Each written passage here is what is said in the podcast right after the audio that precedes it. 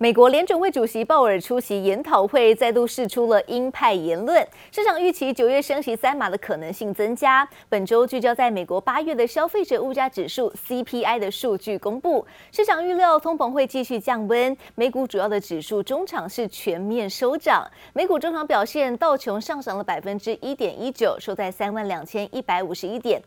科技股纳斯达克上涨了百分之二点一一，收在一万两千一百一十二点；非半指数上涨百分之二点三九，收在两千七百二十一点；标普百指数上涨百分之一点五三，收在四千零六十七点。而欧股的市场消息，欧洲央行宣布要升息三码，打压了高通膨。由于投资人在很大程度上已经反映了抑制通膨高涨的升息效应，欧股反弹收红。欧股中场表现，德国股市上涨百分之一点四三，收在一万三千零八十八点。法国股市上涨了百分之一点四一，收在六千两百一十二点。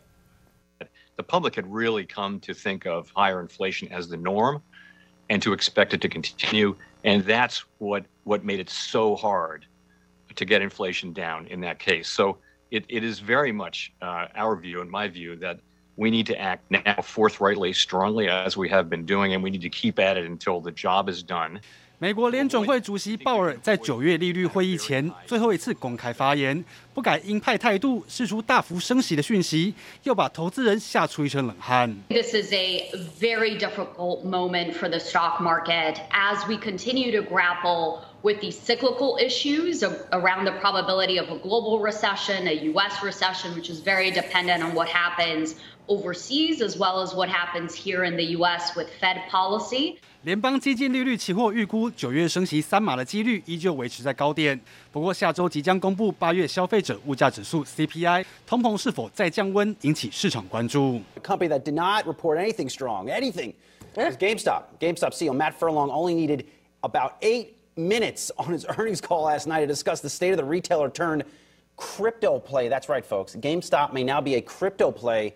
美国游戏零售商 GameStop 宣布跨足加密货币市场，与加密货币交易所 FTX 合作。尽管细节还没有公布，但透露将展开新的电商以及行销计划，并增聘区块链专业人才，力拼改革转型，扭转颓势，提振投资人信心。记者林木里小心做报道。苹果 iPhone 十四新机亮相，推出了一系列的新功能，中国的果粉也难以抗拒。早在苹果发表会的前一周，中国的黑市就出现了山寨 iPhone 十四的 Pro Max 流窜，引发业界热议。北京的中关村水货市场订单量是相较于 iPhone 十三已经翻倍成长。哇，这是怎么？哇，这是什么？哇，它这个感叹号能变形状！哇，看到 iPhone 十四 Pro 全新动态岛功能，忍不住啧啧称奇。苹果发表会才结束不到三小时，天猫苹果旗舰店官网马上更新，九月九号晚上开放预购。中国果迷需求庞大，北京中关村水货市场磨刀霍霍。In the past, buying an iPhone was about bragging right. Now it's more about performance. The market still favors Apple right now. 看准 iPhone 十四一系列新功能，订单量相较 iPhone 十三果真翻倍成长。中国水货商准备大捞一笔。Mr. Wang is already in touch with scalpers, who he says will start waiting in line from early morning. He's offering to pay them $150 for every phone they bring back. He plans to charge $450 over the retail price, a tidy profit for him of $300 per phone. 中国黑市更早在八月底就有山寨 iPhone 十四 Pro Max 流窜贩售，外形和包装都神复制。有分析认为，可能是深圳华强北要冲业绩，所以今年超前部署。 They're looking towards Vietnam, they're looking towards Mexico, uh, and in this case, obviously India. This is a, a very big move. Uh, and you know, does it mean that Apple is going to move entirely out of China? No. 部分 iPhone 十四产品首次在印度制造，但纽约时报报道，过去十年来，中国工程师在 iPhone 研发过程的参与度越来越高。尽管苹果力求产线南移，但想摆脱对中国依赖，可能没有这么简单。记者王杰林巧清综合报道。苹果新品在秋季发表会亮相，吸引了国外的科技部落客在贾伯斯剧院齐聚一堂，抢在民众看到实体机前是直接来实测新功能。部落客拿起手机，第一个就是看看剪去刘海的 iPhone 新增了药丸形状的动态岛，在使用一个 App 的同时，还能够看到其他的 App，像是音乐或是计时器的动态。而另外，部落客也拿起了相机自拍，来测试 iPhone 十四系列的拍摄性能。you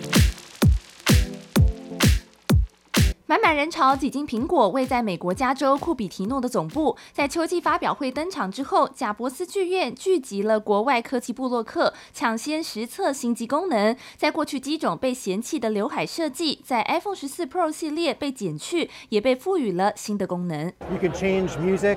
Um, this area changes dynamically, so if we minimize it, you can see it like it's up here. But if you go into another app, you'll see that it, it's still playing. And if you wanted to, let's say, start a timer. You can have two basically animations going at the same time. iPhone 原本的打孔设计变成药丸形状，新功能动态岛运用 App 设计，让前置镜头仿佛消失，画面空间虽然变大，但是镜头将多了指纹。A lot of people might start pressing their cameras a lot more. Uh, you might get those fingerprint smudges over your camera, so when you're going to take a selfie, you might need to wipe off your screen. I also think it's kind of cool how the Face ID icon shows up with the punch out iPhone 十四 Pro 这次升级，大幅强化了拍摄性能，相机主镜头从往年的一千两百万画素提升到四千八百万画素，还加上光像引擎，提升低光源的照片品质。另外，手键自动对焦功能，整体相机品质提升二到三倍。The True Tone Flash is now two times brighter, and they've improved the flash uniformity. But it also now supports autofocus for the first time on an iPhone. But then if you're running or filming maybe during an earthquake or something, then you're going to get much 苹果大刀更新 iPhone 性能，能否再度掀起苹果旋风？还要陆续观察未来新机实际开卖之后，会不会有任何科技灾情传出？记者王晴樺、乔大龙综合报道。苹果 iPhone 十四 Pro 高阶系列这一次是终于剪掉了刘海，还推出吸睛的动态岛功能，让高阶款人气是抢抢棍。现在下定 iPhone 十四 Pro 还有 iPhone 十四的 Pro Max，要等到将近两个月才能够拿到货。这样的佳绩也渴望挹注苹果供应链在第四季的业绩。而苹果为了要降低对中国的依赖，打造了多元供应链，接下来很可能会同时在印度来生产 iPhone 十四。不过业界认为苹果要脱离对中国的依赖，还有长远的路要走。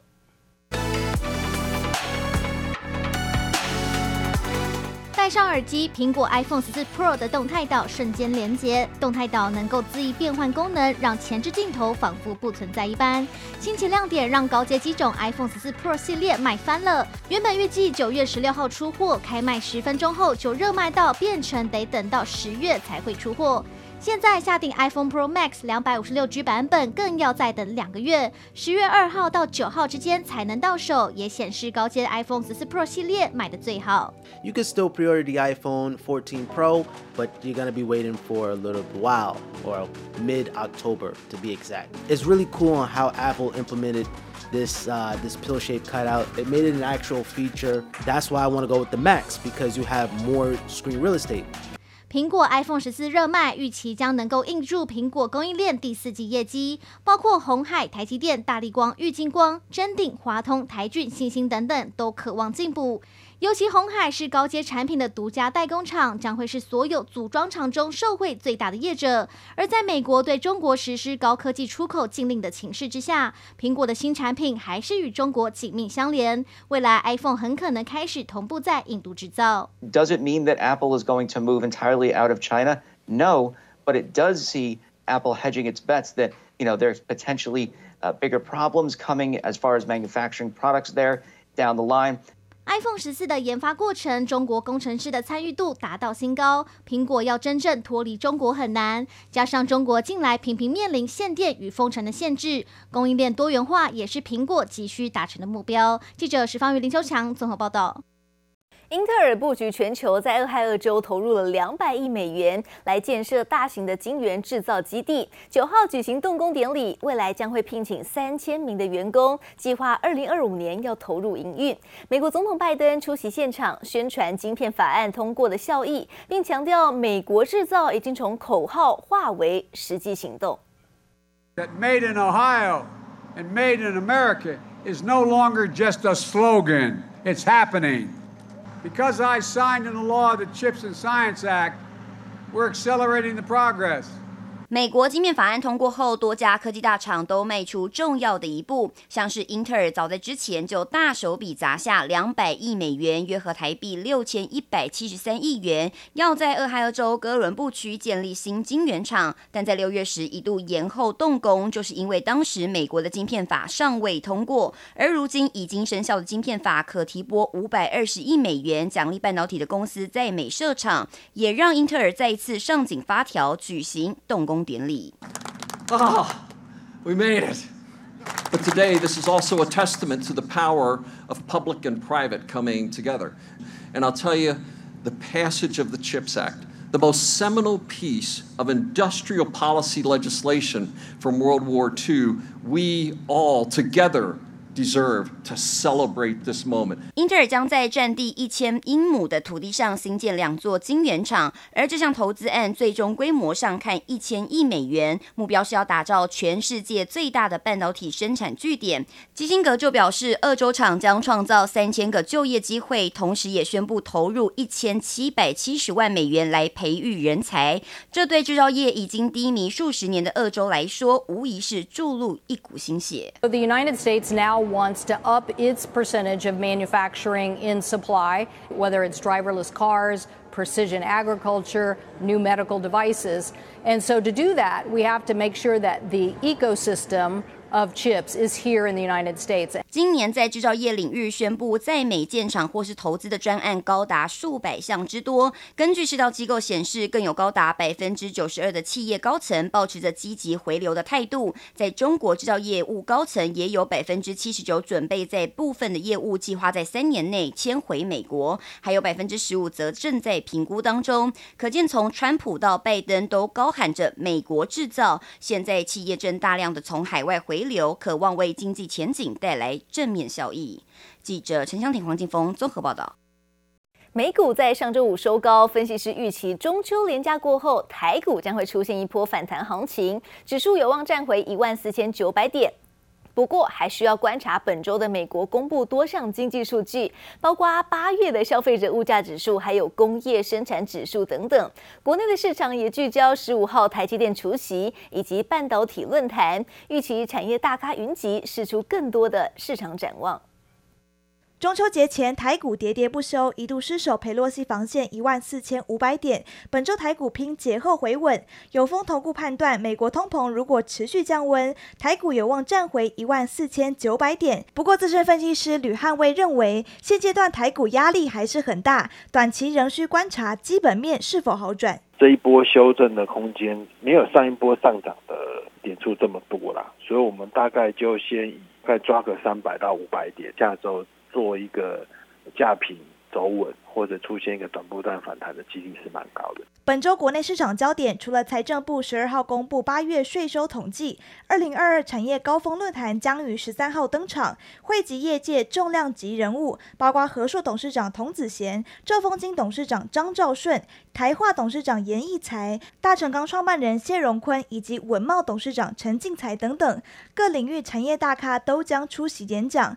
另外，Semicon 一连举办三天论坛，号称二十七年年来规模最大。预料半导体大佬将释出最新展望，还有台积电十五号除息，苹果 iPhone 十四新机台湾时间十六号开卖，预期都将成为市场动能。I think that the market is sniffing out a, a kind of potential or a rising potential for a soft landing in the U.S. And remember, uh, the, this, the world doesn't make the U.S. sick. The, the U.S. makes the world sick in terms of economic, uh, you know, recessions.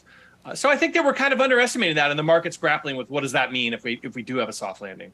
本周将公布美国八月消费者物价指数 CPI，路透预估会有七月的百分之八点五降为百分之八点一。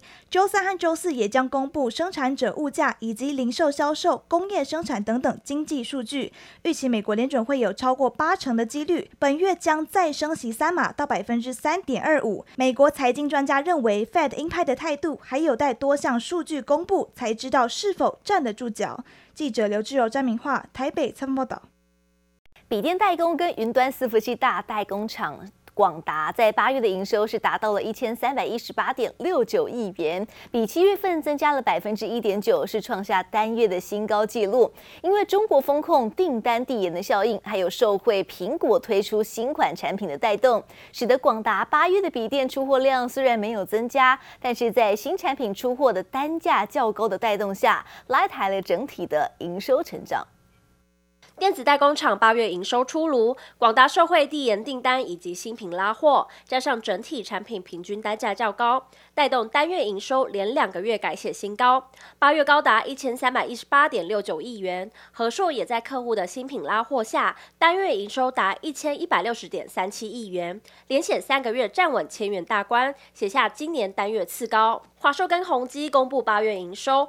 华硕在执行成长策略的发酵下，单月品牌营收达四百三十九点六一亿元，缴出双增成绩，为历年同期新高。宏基同样较上个月回升，约达两百零二点四一亿元。展望未来，华硕预期第二季将是今年低点，下半年营运往扩张的方向持续成长，获利也渴望改善。